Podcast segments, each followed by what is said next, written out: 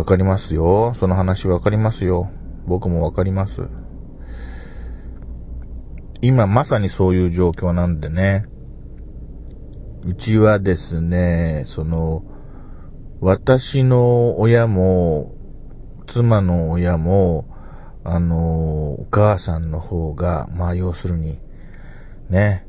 女の方が早く亡くなりまして、えー、私の父も妻の父も、まあ、ほぼ同年代です。ね、私の年を知っている人から見たら、まあ、そんな年代なのかと。でね、あのー、私の父に比べれば、その妻のお父さんは、あのー、まあ、割と身の回りのことが自分でできる人まあ、おっしゃる通り、昔からそういう風に、あの、習慣づけられて、そのまたお母さんがしっかりしてた方で、お父さんも、あのー、人間的に本当に実直で、えー、素晴らしいお父さんなんです。で、そのお父さんも、その、なんていうの？家のことをさ、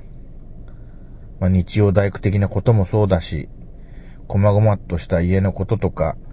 ね、しっかりここはこうするんだと決めたらもう一直線の一本木っての人っていうか、まあ、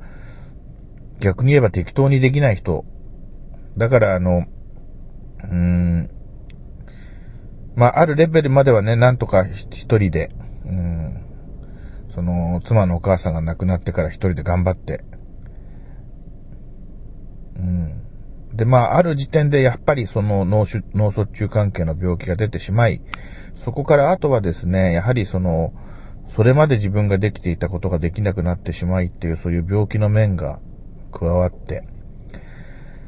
で、まあ、どういうふうに養生してもらおうか、どういうふうに、あのー、生活してもらおうかっていうことで、まあ、これは僕のあの、母が急死して、まあ、父が一人残っちゃった状況っていうのを、またなんとか克服しなきゃいけない。いろいろ、いろいろありましてですね、本当にいろいろありまして、まあ今ちょっと着地点を見出して、そこで、なんとか、あのー、お互い頑張ってやってる状況なんですが、えー、つまりその両親とも、両、両側とも、その、ほぼ同年代の、その、男親が残った状態で、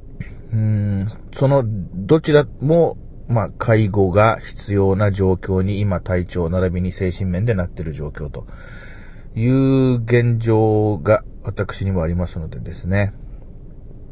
うん、まあ今なんかわかるわかるって言って聞いてたのはあの、えー、かよさんのポッドキャストなんですけれども、ちょっと、今その iPhone の電源を落としちゃったんで、その、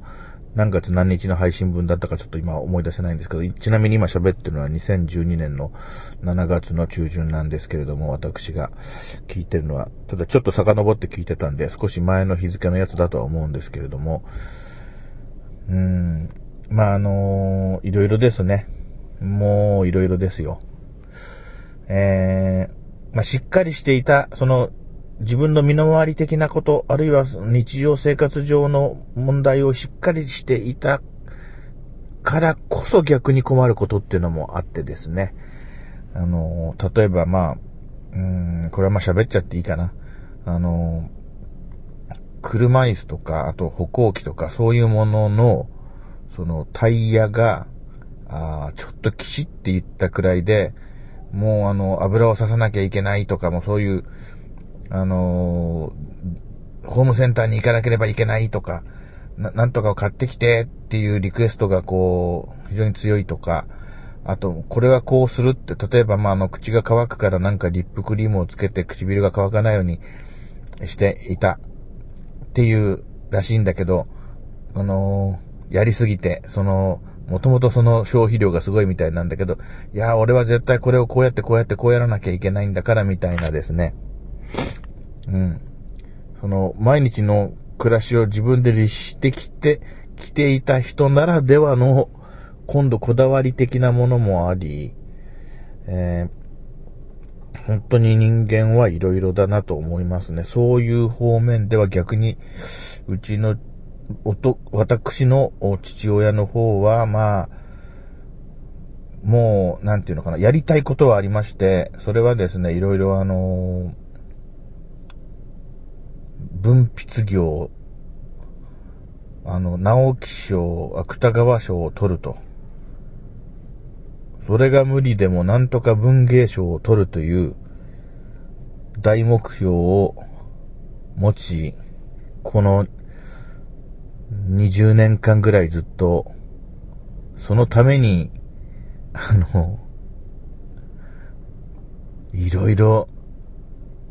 私も迷惑した経歴のある父なんですが、まあ、今はもう、その、なんていうのその、それをやりたいがために本を読む、読む。それをやりたいがために何か歴史上の人物についての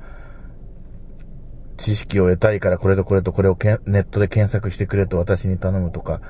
あの、そのための資料作りという名目で本を買い込んで、まあ、自分はですね、その本人は、まあ、昔公務員で、公務員恐るべしと思いますね、本当に。あのー、自分は公務員じゃないですけども、公務員の人が聞いてたら違うって言われるかもしれません。それはそれなりに大変なんでしょうが、昔の公務員恐るべしですね。本当に勤め上げた人の年金って。まあ、私、全然その、あれですよ。それはもう父親のその、今の療養状態を全くペイできるだけの、あれです。その年金もらってますね、父が。で、うーん、そういう点では本当ありがたいんですが、それは今の話でですね。ところがそのまあ、ちょっと前までは父がそのまあ病気でこういう状況になったり、母が倒れる前まではですね、まあ、そのさっき言った、普通に考えたら妄想みたいな、文学賞を取るみたいな、そのワープロも打てず、その字ものた打ち回っている人で、あの、書きたい売れる本と書きたい本って違うわけでしょ。うん。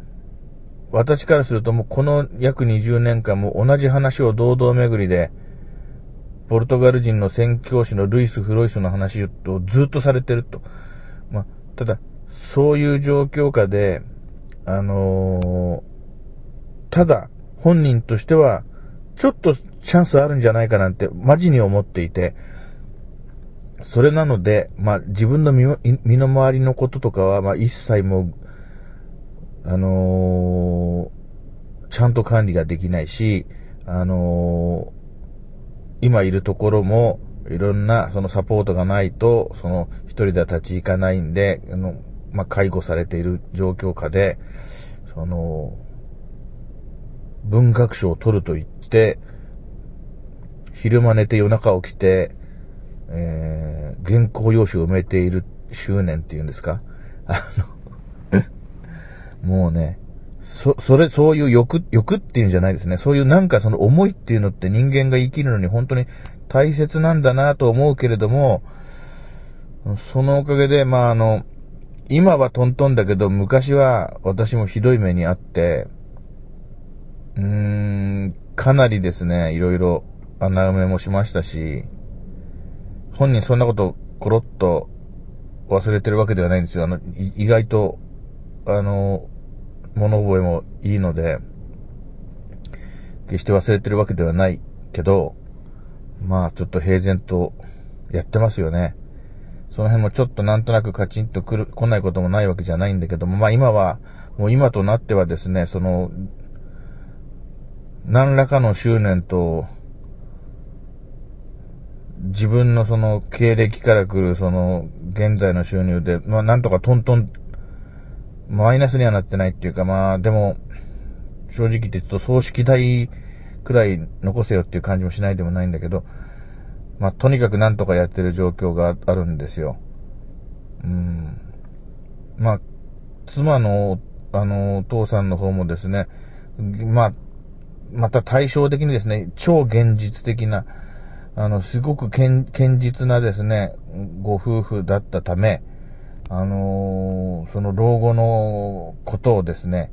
えー、計画してたんでしょう。おかげさまで、そちらの方も、まあ、ちょっと、私らが、その、私らもですね、まあ、なんて言うんですか、あの、自分の子供たちのですね、まだ、あの、独り立ちしてない、えー、二人の子供いるんですが、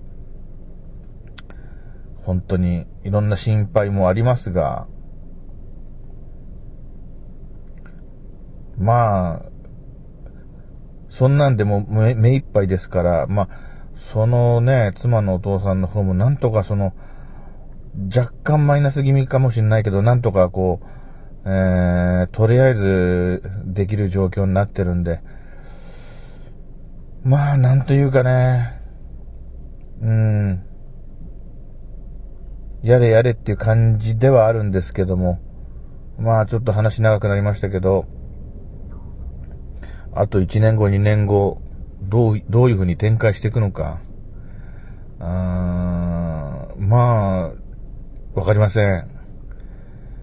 うん。まあ僕の場合はまあ、あの、そういう話題に近い友達ってのもいないわけじゃないんでね。えー、ただあまりその私もそういうことまで喋れる友達が多い人間でもないんで、